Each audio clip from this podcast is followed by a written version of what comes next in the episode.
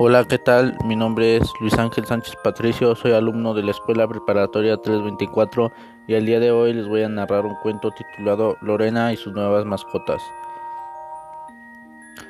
Es para niños a partir de 3 años. Los valores que se ven en este cuento son la responsabilidad y el respeto por el medio ambiente. Comencemos.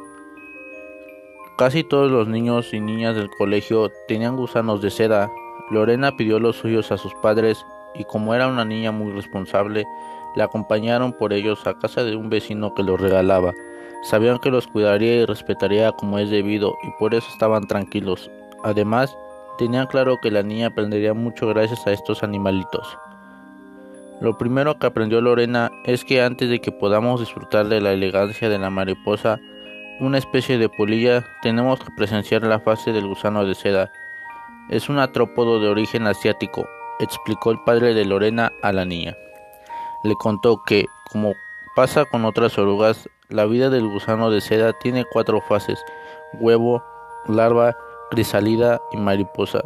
En verano, otoño e invierno, los huevos permanecen inactivos. Tenemos que esperar a la primavera para ver eclosionar las larvas. Es cuando despierta el árbol de cuyas hojas se alimentan, la morera dijo el padre de Lorena mientras la niña escuchaba con atención.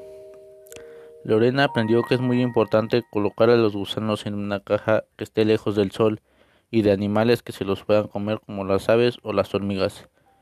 Un amigo del colegio había tenido la mala idea de colocar a los gusanos en el alfeizal de la ventana y se habían quedado sin ellos. En ese estado de gusano pasan seis semanas más o menos, comiendo estas hojas de morera. Mientras son larvas, mudan cinco veces de piel. ¿Por qué? preguntó Lorena muy intrigada. Porque van creciendo desde los 3 milímetros a los 7 o los 8 centímetros que miden cuando los gusanos son adultos. Para engordarlos, Lorena fue sustituyendo las hojas secas por hojas frescas a diario. Como al principio los gusanos eran pequeños, comían poco. Además, para que no apareciesen hongos ni bacterias, Lorena se afanaba en la limpieza de la caja, como era de esperar.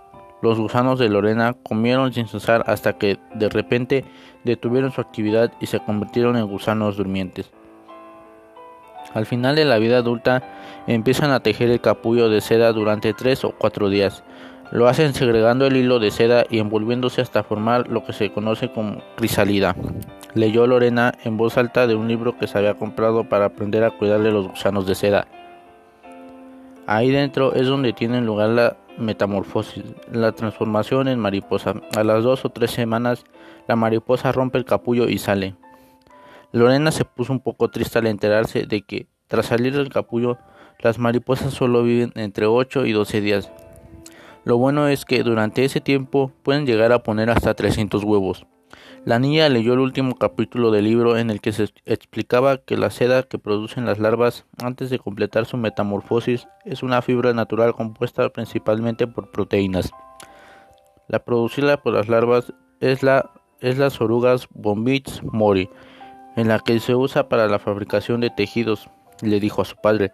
Por ejemplo, esa camisa de mamá que te gusta tanto y que es tan suave, Satisfecha con todo lo que había aprendido, Lorena se fue al jardín a por unas hojas de morera para sus gusanos. Y bueno, este es el cuento del día de hoy. Nos vemos mañana en un nuevo cuento. Hasta luego.